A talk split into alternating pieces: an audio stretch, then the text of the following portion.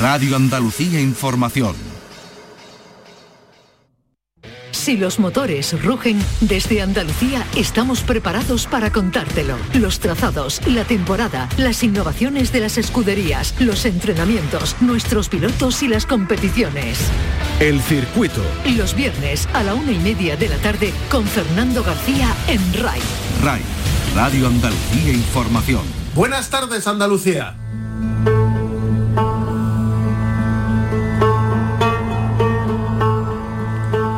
Acaba de concluir el Dakar 2022 y lo ha hecho con Nasser Al-Attiyad consiguiendo su cuarta victoria en coches. Ha liderado de principio a fin. Es el gran vencedor.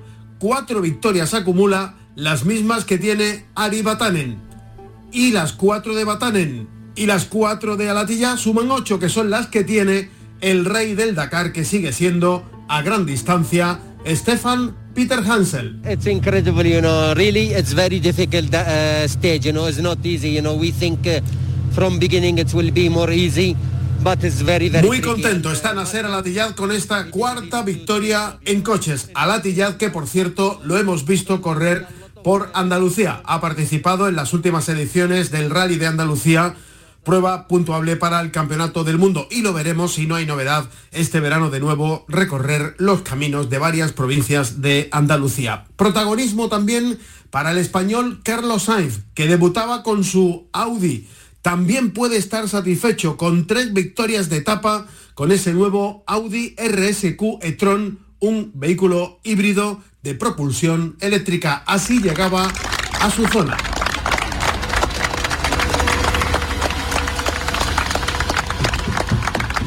Y en motos, victoria para San Sunderland. Es el nuevo campeón. Aquí tampoco ha habido sorpresas. Es el segundo Dakar del piloto británico. Los 163 kilómetros de esta jornada final no han sido suficientes para que Honda pueda arrebatarle el título. Así que también está muy, pero que muy satisfecho. Wow, I, honestly can't be. I'm so grateful to all the team and all the work from everybody and uh, Vamos a hablar del Dakar en este primer programa del circuito de este año 2022 y haremos referencia a una circunstancia que se ha producido muy interesante para Andalucía. La primera comisaria técnica de coches en el Dakar es española, es andaluza, es de Cádiz, nació en Villamartín, se llama Miriam Silvia y es mecánica de profesión. Ha roto barreras en el rally más duro del mundo. Y hablando de Andalucía, saludaremos enseguida al vicepresidente de la Federación Andaluza de Automovilismo que iba a participar de nuevo en la dirección técnica de este Dakar, pero que la COVID, el coronavirus, se lo ha impedido. Y analizaremos más detalles que debemos conocer de este Dakar, la prueba más dura del mundo, con Curro Ramos, aquí en esta primera edición del circuito de este año 2022. El circuito con Fernando García en RAI. Arrancamos. En la realización están Pepe Rosales y Marcelino Fernández.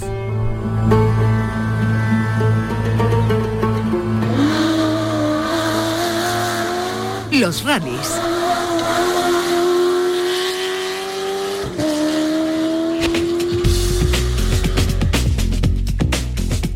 Bueno, acabamos el año 2021 con la COVID como protagonista, con el coronavirus afectando a un sinfín de, de, cosas que tienen que ver con nuestro día a día. Y empezamos el año 2022 hablando también del coronavirus y de la COVID, de su afectación, en este caso eh, al mundo del motor eh, al mundo de las cuatro y al mundo de las dos ruedas. Y vamos a hablar específicamente del Dakar. Les contábamos en uno de los programas a final del año pasado que iba a haber representación andaluza no solo en lo que se refiere a la participación de la prueba más eh, dura del mundo, sino que también por segundo año consecutivo íbamos a tener a un andaluz en el equipo directivo de el, del Dakar. Hablábamos de José Antonio González, vicepresidente de la Federación Andaluza de Automovilismo que se iba de nuevo a cubrir eh, esa función en el Dakar, pero este aquí que el coronavirus le sorprende nada más llegar. José Antonio González, buenas tardes.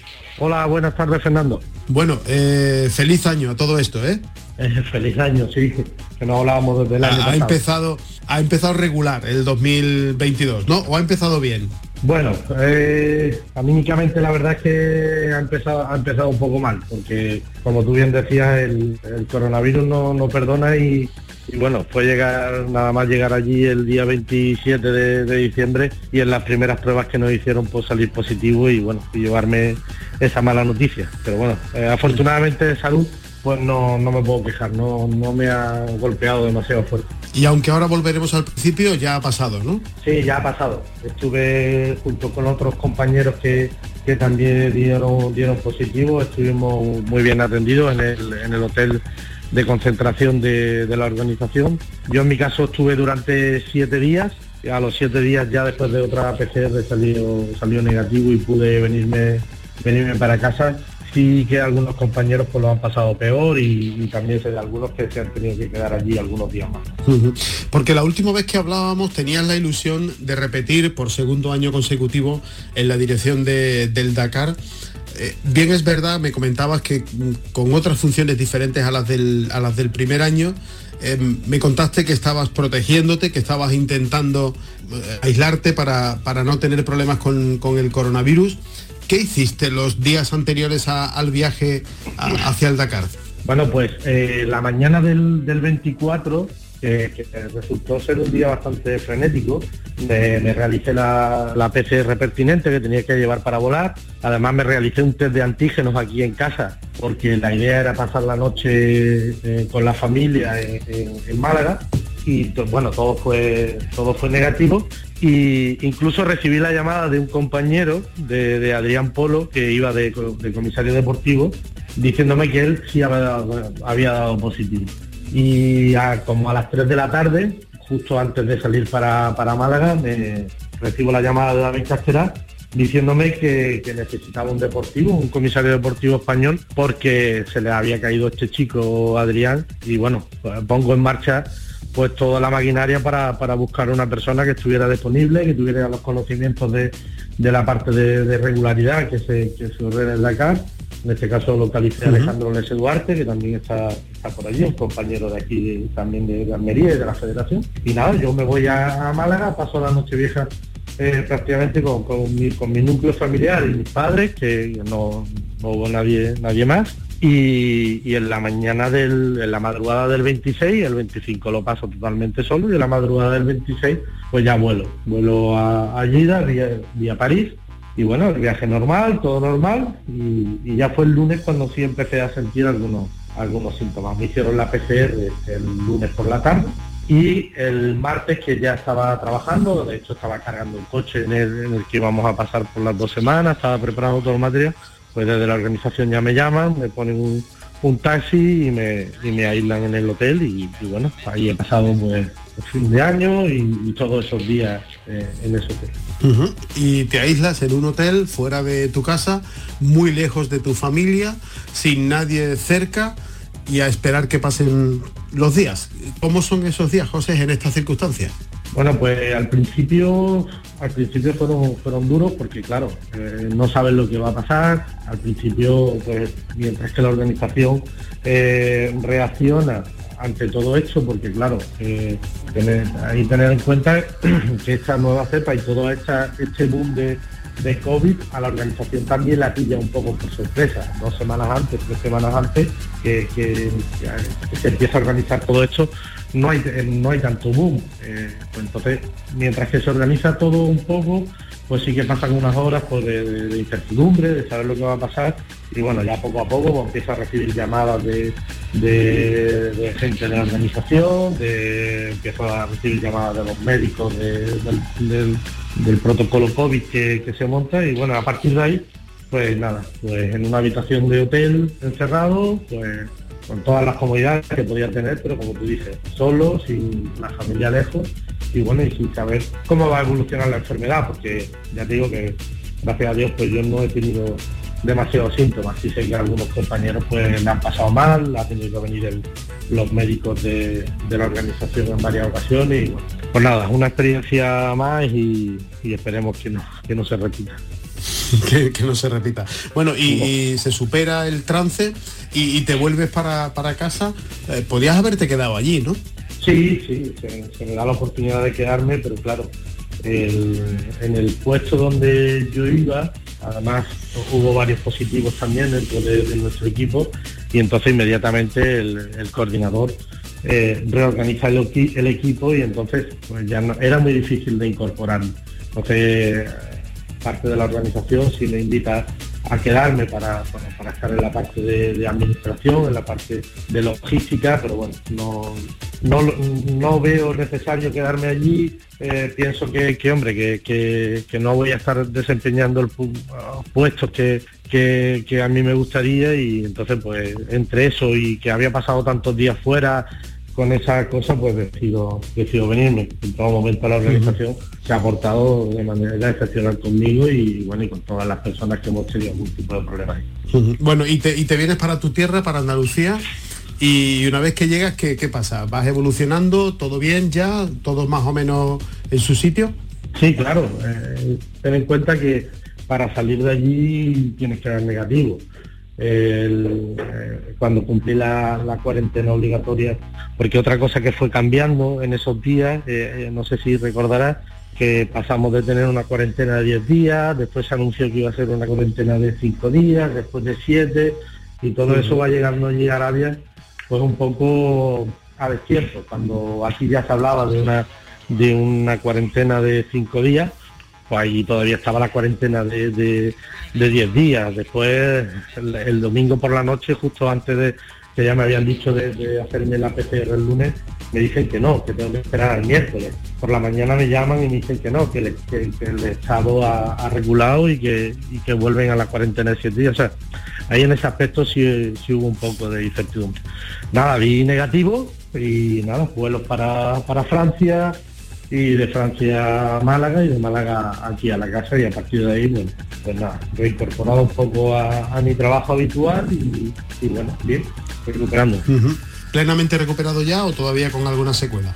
Claro, algo queda, algunas secuelas quedan, eh, pero bueno, lo mismo, pues, lo que tiene todo el mundo, está teniendo un poco todo el mundo, pues así un poco de la voz tomada, eh, me canso, no puedo hacer deporte al nivel que se hacía antes, pero bueno, creo que todo esto es normal y, se irá pasando con los días. Y... y te has venido, pero ha habido andaluces que se han quedado allí y además con funciones mm, muy destacadas en la, en la dirección de, la carrera, ¿no? En la organización.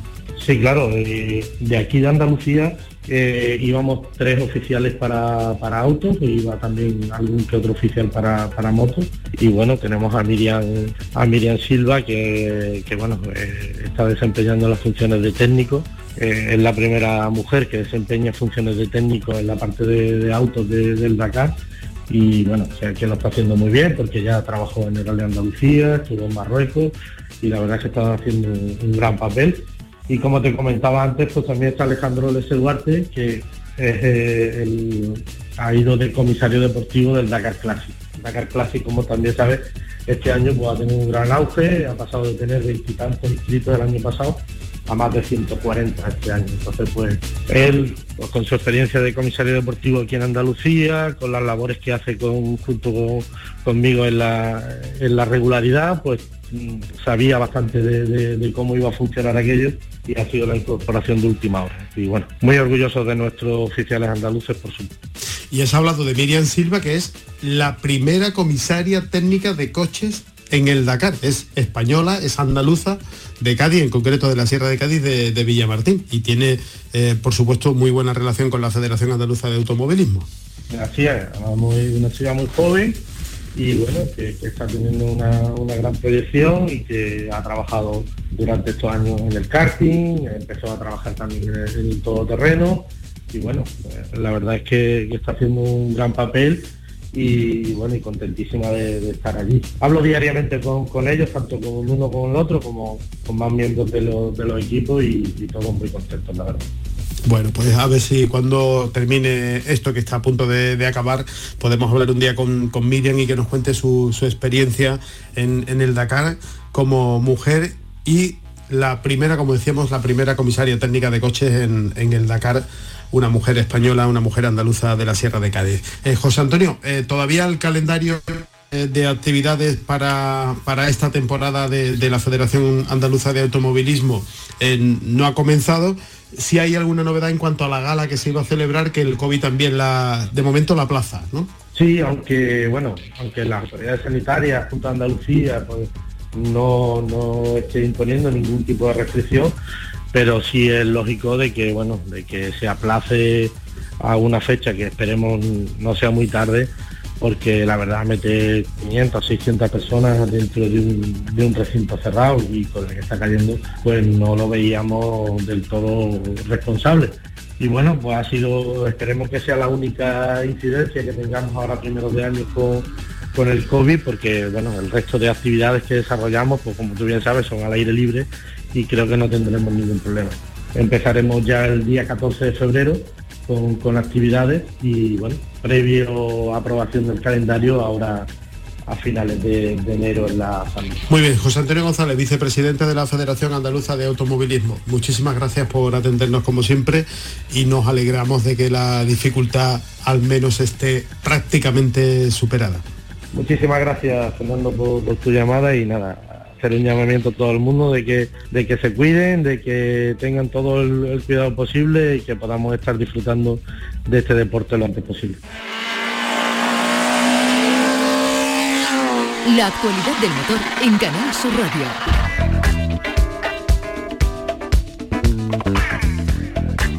Y vamos a seguir hablando del Dakar, porque está acabando eh, este Dakar 2022 de, muchas maneras diferentes a como se había previsto esta prueba, con muchos sobresaltos y además también con algunas novedades muy interesantes. Vamos a recurrir, como hacemos todos los años, a un experto seguidor del Dakar. Eh, colaborador de Canal Sur Radio en numerosas ocasiones. Curro Ramos, Curro, buenas tardes. Muy buenas tardes, Fernando. Bueno, ¿has disfrutado? Sí, sin duda, ha sido un Dakar para mí apasionante, eh, tanto por el recorrido, la competitividad que se han demostrado en las cinco o seis categorías que hay, ha sido un Dakar que se empieza a consolidar como tercera edición ya en Arabia Saudí después de 11 años en Sudamérica, ha sido un Dakar también el que afortunadamente vemos la evolución hacia motores mucho más eficientes y ecológicos, con lo cual yo creo que no ha dejado aburrido a nadie, Fernando. Bueno, ahora hablaremos de, la parte técnica y de lo que da de sí, digamos, la competición, pero ha sido un Dakar también que ha estado a punto de suspenderse. Sí, así es. Eh, la amenaza terrorista ha estado presente durante el rally, desgraciadamente, en las tres etapas que ha habido, bueno, 12 más una semiprólogo, en la que ya antes de empezar, pues hubo una una explosión de un camión de, asistencia de uno de los equipos, que a día de hoy no se ha clarificado cuáles fueron las causas de, esa explosión, e incluso con informaciones contradictorias desde ASO, David Casteral, director de la prueba, el organizador del Dakar, eh, decía una versión no igual al ministro de Asuntos Exteriores de Francia, que incluso planteó la posibilidad de suspenderlo por un ataque terrorista. Y en este sentido sí, sí es cierto que se incrementó en el VIVAC la, dotación policial y de seguridad con respecto a los pilotos y también iban escoltados en los tramos especiales, pero siempre nos quedará la duda si efectivamente hubo una amenaza real terrorista del rally, que es algo que además, como todos sabemos, pues no es nuevo porque ya el rally hace 12 años se tuvo que cancelar en el Algarve, en Portimao, por una amenaza terrorista e hizo que el rally viajara de África a Sudamérica. Lo cierto, Curro, es que al final el rally se ha seguido desarrollando y va a acabar, o ha acabado, podríamos decir, con Alatillad con su cuarto Tuareg. Sí, ha sido un dominio total del rally desde el primer momento, sobre todo porque da la sensación, Fernando, que ha tenido poca competitividad con respecto a sus rivales. Hay que tener en cuenta que sus dos equipos rivales, uno era Audi que era un equipo novato y nuevo, con lo cual la fiabilidad deja mucho que desear, como es natural en un tipo de vehículo que encima es eléctrico.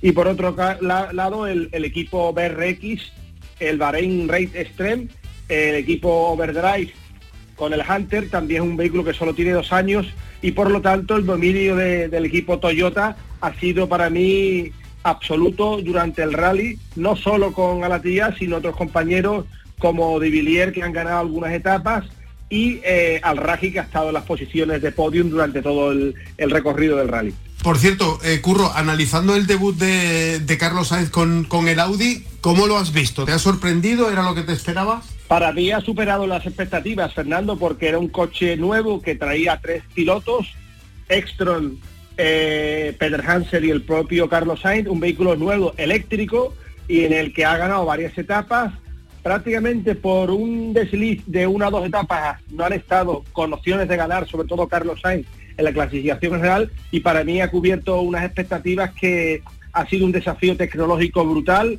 en un tiempo récord, con una tecnología que hasta el momento no se había implementado en la categoría de coches. Hay que decir también que la evolución del coche, incluso en el durante, es, decir, durante el rally, eh, han mejorado a nivel de suspensiones alguna carencia que tenían, por lo tanto, yo creo que la, valoración y el balance no puede ser mejor para el equipo eh, Audi, puesto que ha ganado etapas parciales los tres pilotos y, ha estado muchísimo tiempo liderando esas etapas. Bueno, tecnológicamente, ¿qué hemos visto así que te haya atraído de, esta edición? Bueno, por un lado los vehículos eléctricos de Audi, que además tienen una entrega de potencia limitada, podrían dar hasta más potencia de la que eh, le limita ASO y la FIA. También eh, me ha llamado mucho la atención eh, el combustible fósil que ha usado en los Century, que por cierto los vehículos Century, uno de ellos era del equipo Astara, un equipo español, el que estaba Oscar Fuentes y Jesús Calleja, está basado en combustibles fósiles como es el metanol, por lo tanto también es un vehículo ecológico. Me ha llamado la atención también cierto encorsetamiento del, de encorsetamiento perdón, del reglamento, puesto que por primera vez el Rally Dakar en esta edición ya ha sido prueba oficial de la Federación Internacional de Automovilismo, ya que en virtud del cual forma parte del Mundial de Rally Ride y ha habido cierto, cierta problemática, polémica por el, el desarrollo de las salidas de los pilotos, algunos de los cuales no estaban inscritos previamente en el Mundial, por lo tanto no tenían preferencia y una de las quejas de, de Laia Sanz. Por otro lado, también me ha llamado mucho la atención las nuevas medidas de seguridad que se han implementado, sobre todo de seguridad activa en los pilotos de motos, como hemos visto el, chaleco airbag, que viene a sustituir además al Hans, al protector del cuello. Y en ese sentido, bueno, yo creo que la valoración ha sido buena y hay que celebrar que no haya habido ningún incidente grave a nivel de caídas o de accidente de los pilotos. Bueno, y el recorrido, las etapas, la temperatura, eh, eh, ¿cómo, has visto el, desarrollo de, este Dakar eh, con respecto a los que se celebraban en tierras americanas? Pues a nivel estético espectacular. Las imágenes de los productores de, ASO, la organizadora del, del, Dakar, que es una empresa, como sabéis, francesa, ha sido espectacular. El recorrido ha sido muy vistoso porque ha tenido mucha arena y dunas y pistas. Sí es cierto que de las tres etapas se ha echado de menos alguna, lo decía el propio Joan Romá, de que las, algo más larga de kilometraje, es decir, que las especiales duraran seis o siete horas en el, en el propio desierto, en las dunas. Hay que también poner en valor el recorrido, puesto que la navegación ha sido clave. De hecho, eh, gracias a la dificultad del roadbook, Carlos Sainz pierde el rally en, las primeras etapas, con lo cual eh, introduce ese valor de aventura que tenía el rally, en, sobre todo en África. Y eh, para terminar un poco también el desarrollo que ha tenido de otras modalidades que ha sacado el Dakar. El Dakar Classic, en la que son vehículos de más de 20 años, eh, ha sido un éxito y vehículos especiales o los side by side también el incremento de las inscripciones también ha sido eh, exponencial. Por lo tanto, hay que felicitar a la organización porque ha sabido adaptarse y dotar a los competidores de ciertas categorías que le permiten de manera más económica poder participar en el rally. O sea que esperamos ya la llegada del rally de Andalucía, ¿no? Para ver a los eh, participantes del Dakar de nuevo en nuestra tierra. Sin duda, Fernando, porque es que el rally de Andalucía forma parte del mundial que hacía referencia de la FIA, de la Federación Internacional de Automovilismo de Rally Ride. Con lo cual, para obtener ese primer galardón de la Copa del Mundo de Rally Ride, en el que el Dakar es prueba puntuable, también lo va a ser el Rally de Andalucía. Por lo tanto, volveremos a ver a esos pilotos espectaculares por la provincia de, Sevilla y de Cádiz y esperemos sobre todo como agua de mayo pues ver a los espectaculares Audis de Carlos Sainz y Stefan Peter Hansel y Matías Sexto pues eh, en esos carriles de, la zona norte de, la provincia de Cádiz y la zona sur de la provincia de Sevilla. Y alguna provincia más también que nos comentaba la organización que está trabajando en un recorrido porque la, intención de la organización es que eh, vaya eh, rodando por, por, varias provincias andaluzas y, quién nos iba a decir en definitiva que íbamos a ver a, a o a Carlos Sáenz o a tantos otros rodar por nuestra tierra en un campeonato del mundo de, estas características, ¿eh, Curro? Sin duda, ha sido una oportunidad que han sabido aprovechar eh, la Junta de Andalucía en la que como consecuencia de la cancelación del Rally de Marruecos había una fecha libre y el Rally de Andalucía, Fernando, ha venido para quedarse con el mejor, eh, para mí, cartel, no solo a nivel de coche, como hemos comentado, el propio Joan Barrera ha estado en el rally, es decir, que habla un poco de la salud y del nivel competitivo que tiene, el equipo Honda al completo ha estado, el equipo KTM al completo ha estado, por lo tanto, yo creo que la salud del rally no puede ser mejor, ha confirmado fecha, ha confirmado que va a, va a pertenecer a la Copa del Mundo de Rally Ride, con lo cual hoy en día es eh, una prueba referente. Si ya en España eh, la Baja Aragón lo era, ahora es más el Rally de Andalucía si cabe, porque eh, nos encontramos a los mejores estiletes de las tres modalidades que hay en el Rally Ride compitiendo en nuestra tierra. Que muy poca gente te lo iba a decir a ti cuando tú ibas ahí en Algeciras a ver el Dakar. Sí, sí, sí, sí, sí. Bueno, sabes que ha estado, ha estado los los eh, recorridos han estado ocultos a nivel de seguridad y por no darle información al piloto, con lo cual eso ha perjudicado eh, también a la posible asistencia de espectadores. Pero sin duda algunos de nosotros hemos podido aprovechar algún resquicio para echar un vistazo en el rally en estas dos últimas ediciones que se han celebrado. Muy bien, pues Curro Ramos, muchísimas gracias por atendernos como siempre y nos alegramos mucho de que eh, una vez al año, al menos, podamos disfrutar de la prueba que dicen es la más complicada, la más dura de cuantas se organizan en todo el mundo. A vuestra disposición, como siempre, Fernando. Un abrazo.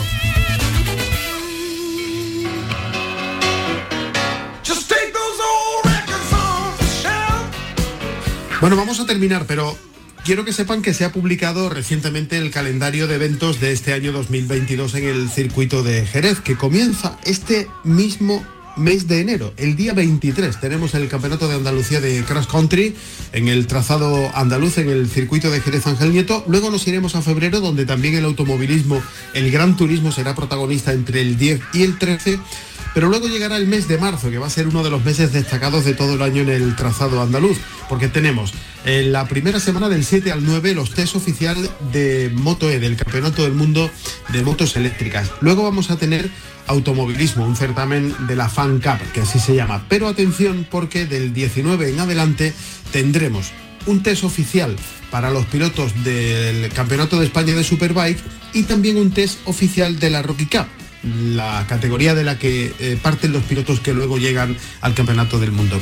Abril también va a ser un mes importante en el circuito de Jerez porque tenemos Campeonato de España de Superbikes y además los test oficiales de la Fórmula 3 FIA y también los test, nuevos test oficiales del Campeonato del Mundo de Motos Eléctricas. Y luego llegamos al mes de mayo, Gran Premio de España del Campeonato del Mundo de MotoGP del 29 al 1 de mayo, 29, 30 de abril y 1 de mayo. Ese es el fin de semana en el que de nuevo el circuito de Jerez va a coger un Gran Premio de España del Campeonato del Mundo de Motociclismo. Después, una vez que concluyan el Campeonato del Mundo, habrá un test oficial de MotoGP para los pilotos eh, que participen en ese campeonato y tenemos en la última semana del mes de mayo automovilismo.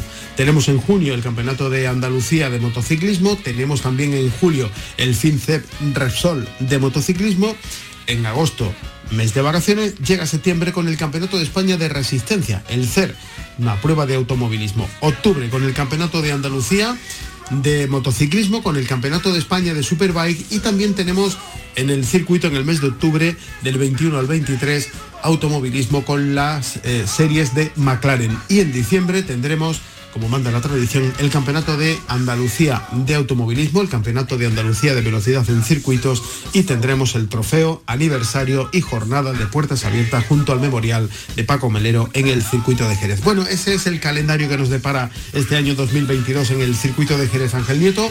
Como decíamos, nos vamos. En la realización estuvo Marcelino Fernández. Volvemos el próximo viernes a partir de la una y media con más cosas del mundo del motor en nuestra tierra.